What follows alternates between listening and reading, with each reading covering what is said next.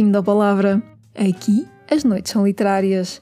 Descobrem-se livros, grandes escritores, contam-se histórias, fala-se de coisas estranhas. Eu sou a Maria Isaac e estou contigo neste podcast.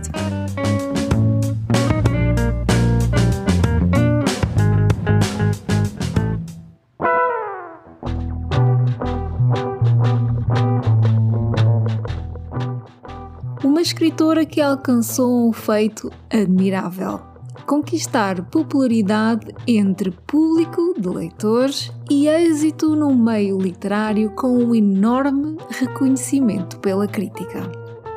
Neste episódio do podcast falo-te sobre Almudena Grandes, uma das escritoras mais célebres da literatura contemporânea espanhola. Considerava-se uma mulher de sorte porque os leitores lhe permitiam viver o sonho, uma vida dedicada à escrita. Com Almudena Grandes aprendi que é possível ter o melhor de dois mundos em divergência, que os leitores devem ser respeitados, pois eles são a liberdade de um escritor, e que devemos estar sempre agradecidos pela vida. Bem-vindo a um novo episódio.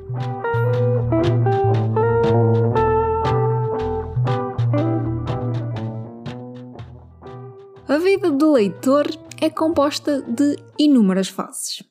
Seja por períodos em que lemos muito ou pouco, em anos dedicados à leitura de thrillers, de romances históricos, ficção, não ficção, até aquelas paixões literárias por certos e determinados escritores. O meu último ano tem sido dedicado à literatura em língua espanhola. Por motivos profissionais, eu precisei de melhorar o meu espanhol e quem melhor, pensei eu, para me ensinar um idioma do que os escritores. Então fiz o que nunca fazia. Voltei a ler livros pela segunda vez, mas na sua versão original, e enchi as minhas estantes com uma nova língua. Para além de ter tido oportunidade de reler alguns dos meus livros favoritos, muitos anos depois, como por exemplo A Casa dos Espíritos, A Sombra do Vento, que falei recentemente aqui no podcast, ou 100 Anos de Solidão. Esta imersão, digamos assim, na língua espanhola fez-me descobrir também novos autores como Fernando Aramburu, Rosa Monteiro e Almudena Grandes. O episódio de hoje é, sim, sobre Almudena Grandes, mas se eu continuar por aqui nos próximos episódios, nos próximos tempos, embrenhada em escritores espanhóis, ficas desde já a saber o porquê.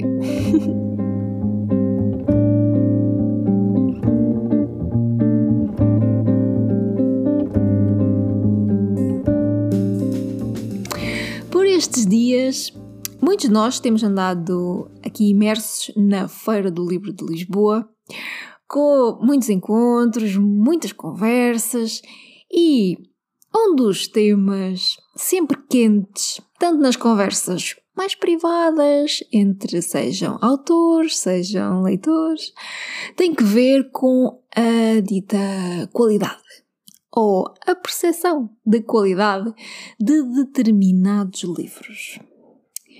Bem, opiniões são sempre opiniões, mas por norma temos de um lado os ditos críticos literários, a elite, os nichos, e temos por outro o grande público, a chamada literatura comercial, popular. Bem, há argumentos de um lado e outro, como em todas as discussões, seja qual for o tema, e neste em particular fez-me lembrar desta minha recente paixão, Almudena Grandes, que foi uma escritora que alcançou um feito admirável. Conquistar popularidade entre o grande público de leitores e êxito no meio literário com um enorme reconhecimento pela crítica. isto sim, no meio literário, é um verdadeiro feito. Em entrevista, Almudena Grandes diz: Frequentemente, quando se fala da estrutura industrial das editoras, da influência do marketing e de como o livro se tornou num objeto de consumo, os leitores são muito maltratados. Fala-se que os leitores não têm nível, etc. E nessa discussão omite-se algo que, para mim, diz ela, é fundamental. É que os leitores são a liberdade de um escritor. Então, diz-nos Almudena Grandes, eu escrevo os livros que quero ler porque os meus leitores me dão de comer. Se os meus leitores me falhassem, teria de começar a escrever os livros que outros querem que eu escreva. E aí tudo falharia, porque eu encontraria outros leitores, mas não os meus, não os que eu gosto. Por isso, os leitores são importantíssimos para mim, porque eles são a minha liberdade. Isto é lindo. e continua dizendo: Falo sempre a favor dos leitores.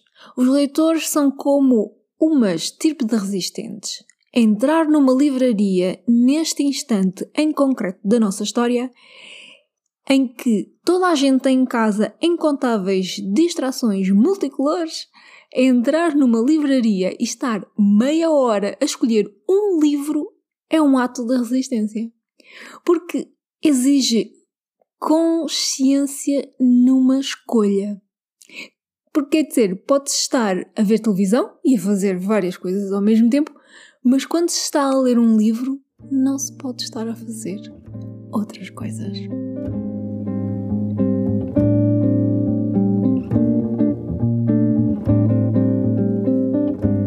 Almudena Grandes começou a escrever sobre a história do seu país, quando se apercebeu de que havia algo de estranho ao olhar o passado. Alguma coisa que ela não compreendia que no tempo atrás de si havia um processo misterioso que tinha de ser desvendado. Eu achei esta descrição linda. Assim, grande parte da sua obra caracteriza-se pelo seu interesse na história recente de Espanha, abordando temas como a Guerra Civil Espanhola e o regime de Franco. Os seus romances combinam frequentemente elementos históricos com enredos emotivos e personagens complexas, como eu gosto. Uh, o que acabou por fazer as delícias tanto da crítica como do grande público. Almudena Grandes recebeu numerosos prémios e distinções ao longo da sua carreira, incluindo o Prémio da Crítica de Madrid, o Prémio de Literatura de Madrid, o Prémio Sor Juana Inês de la Cruz, entre muitos outros. Uh, a sua obra está traduzida em várias línguas e goza de, como eu disse, grande popularidade, tanto em Espanha como no estrangeiro. Ou seja, ao apresentá-la assim, vai surpreender a muita gente saber que foi com um livro erótico que ela se destacou muito cedo, muito jovem, e conseguiu o reconhecimento. Então, o livro intitulado Las Edades de Lulu é o título deste livro, que penso que não está traduzido para português e que seria algo como As Idades de Lulu. Um livro de ousadia em que Almudena Grandes se quis mostrar capaz de abordar temas duros e delicados num período que se seguiu à ditadura. Este livro foi adaptado para cinema e também a sua adaptação foi um grande sucesso e muito aclamado. Como explicar este sucesso? Quando interrogada sobre esta questão, Almudena Grandes responde: Há muitos anos que ando a dar voltas a essa pergunta. Diz rindo. E continua: Eu e muita gente, e não sei se acabamos por chegar a alguma conclusão. É um romance que não triunfou por ser erótico, mas por ser um romance de uma geração. Uma geração que foi educada para viver em adultos, num país que nunca chegou a existir. Franco morreu e nós, diz ela, a minha geração, quis cortar com o passado, revoltar-se contra os nossos próprios pais. E diz: agitou-se uma garrafa de champanhe durante 40 anos. Quando se abriu, a olha explodiu. Ou seja, explodimos nós. Uma geração que se propôs viver em excesso e sem culpa.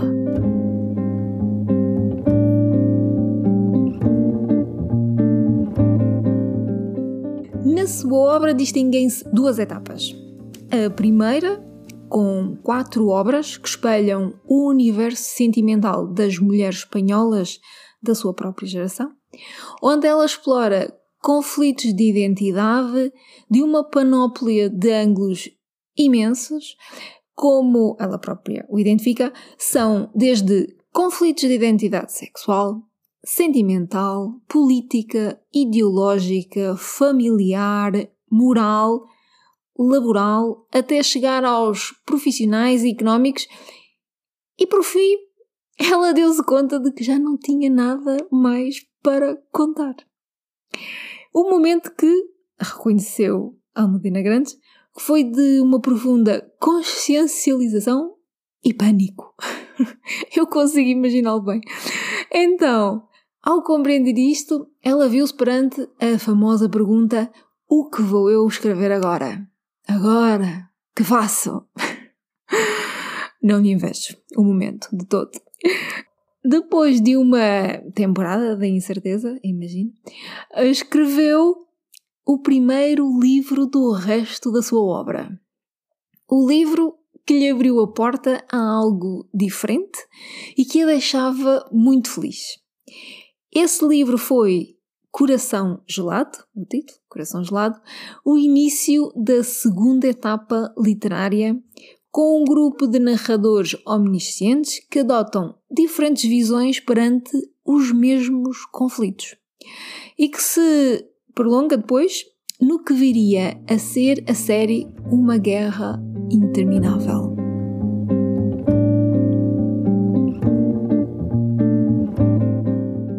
Mãe de Frankenstein é o quinto livro desta série, a série Uma Guerra Interminável, e foi a minha porta de entrada no universo de Almudena Grandes. Este foi o livro para o qual ela encontrou inspiração para o escrever num caso real, na história de uma assassina, Aurora Rodrigues Carvalheira, que matou a própria filha com quatro tiros. Ela leu aquele artigo do jornal e Aurora Rodrigues Carvalheira ficou-lhe na memória porque nunca conseguiu odiar aquela mulher. O que ficou com ela foi a pergunta: o que se passaria na cabeça daquela mulher? E é isto. É semente, é a pergunta, é a semente para uma nova história. A incompreensão sobre o outro. Em A Mãe de Frankenstein, conhecemos então uma Aurora Rodrigues Carvalheira, pensada por Almudena Grandes, pelos olhos de Germán Velázquez, um jovem psiquiatra que tem vivido no exílio há 15 anos e regressa à Espanha para trabalhar num manicômio de mulheres onde reencontra Aurora que tem lá estado internada por ter então assassinado a própria filha. Esta mulher, muito inteligente, muito paranoica, fascinou o jovem médico Germain quando ele era ainda criança e o seu pai foi um dos intervenientes no julgamento dela. Neste manicômio conhece também Maria Casterron, uma auxiliar de enfermaria que tem vindo a cuidar de Dona Aurora ao longo dos anos e pelo qual ela sente uma grande gratidão porque foi esta assassina paranoica que a fascinou durante toda a infância e foi quem a ensinou a ler e a escrever quando era uma menina pobre, apenas a neta de empregados do manicômio. O jovem médico Germain, que se sente atraído por Maria e que percebe que esta atração é mútua, não entende a sua rejeição e suspeita que a história de vida, que a sua história de vida, tão intrincada com a de Dona Aurora Rodrigues Carvalheira, esconde muitos segredos. Esta é apenas a linha narrativa mestra desta grande história. Descobre-se muito sobre estas duas mulheres, Maria Casterron e Aurora Rodrigues Carvalheira, sobre outras mulheres que habitam o manicômio, assim como os médicos e muitas outras personagens da vida pessoal do jovem médico Germain durante o seu exílio na Suíça. A envolver todo este conjunto de personagens riquíssimas, Almudena Grandes retrata uma Espanha submergida por um ambiente opressor, dirigida por uma classe de políticos e um clero que encobre abusos, que impede o progresso em nome dos bons costumes e em favor de interesses próprios. Mas atenção, esta série esta série, Uma Guerra Interminável, não se trata de um retrato sobre a ditadura de Franco, nem sobre política ou sobre a igreja. É uma série, aliás, toda a sua obra, eu acho, de Almudena Grandes, é uma obra sobre pessoas. As personagens são a alma e a verdadeira riqueza da obra de Almudena Grandes. Tem um trabalho de investigação histórica gigantesco que nem consigo imaginar, obviamente admirável, mas são as personagens criadas por ela que agarram o leitor e nos fazem ler e ler e ler e ler. Tenho de admitir que não me surpreendia tanto com uma descoberta literária desde, sei lá, desde que li Vargas Llosa ou há muitos mais anos atrás Garcia Marques, quando os li pela primeira vez e é maravilhoso. E quando eu digo isto, acho que qualquer leitor percebe o que eu estou a querer dizer, porque descobrir um novo escritor favorito e ainda por cima, como é este o caso, com uma obra tão vasta, ainda por descobrir, é, é como descobrir tipo, mais um país, antes, mais um continente inteiro com muitos países, onde de certeza nos vamos perder horas e horas e horas e ser muito felizes. Infelizmente, Almudena Grandes faleceu recentemente em 2021 com apenas 61 anos. Com certeza, com tantas, tantas outras histórias maravilhosas ainda por nos contar. Mas considerava-se uma mulher de sorte, ou antes, ainda mais do que uma mulher de sorte, como confessou em entrevista, uma mulher privilegiada. Porque o é qualquer pessoa que consegue dedicar-se a um trabalho vocacional. Sempre desejou ser escritora e foi uma grande escritora. Quando questionada sobre qual a diferença entre a Almudena, que escreveu Lulu, o seu primeiro livro de sucesso, e a que escreveu Os Pacientes do Dr. Garcia, ela sorri, responde: 30 anos, muito tempo. Ganhei coisas, perdi coisas, mas fiquei a ganhar. Porque felizmente amadurecer, diz ela, não é só engordar e ganhar rugas. Agora escrevo muito melhor, sou mais consciente. Tem medo de perder leitores? Perguntam-lhe. Não, responde Almudena Grandes, porque não posso pensar nisso. Que tipo de escritora seria eu se na hora de escrever um livro pensasse: ai que vou perder leitores? Acredito que esse é o caminho direto a um mau livro e nunca o devemos tomar. Escrevia todos os dias, a trabalhar em algo que não existia, porque diz-nos Almudena Grande, um livro não existe até ser terminado.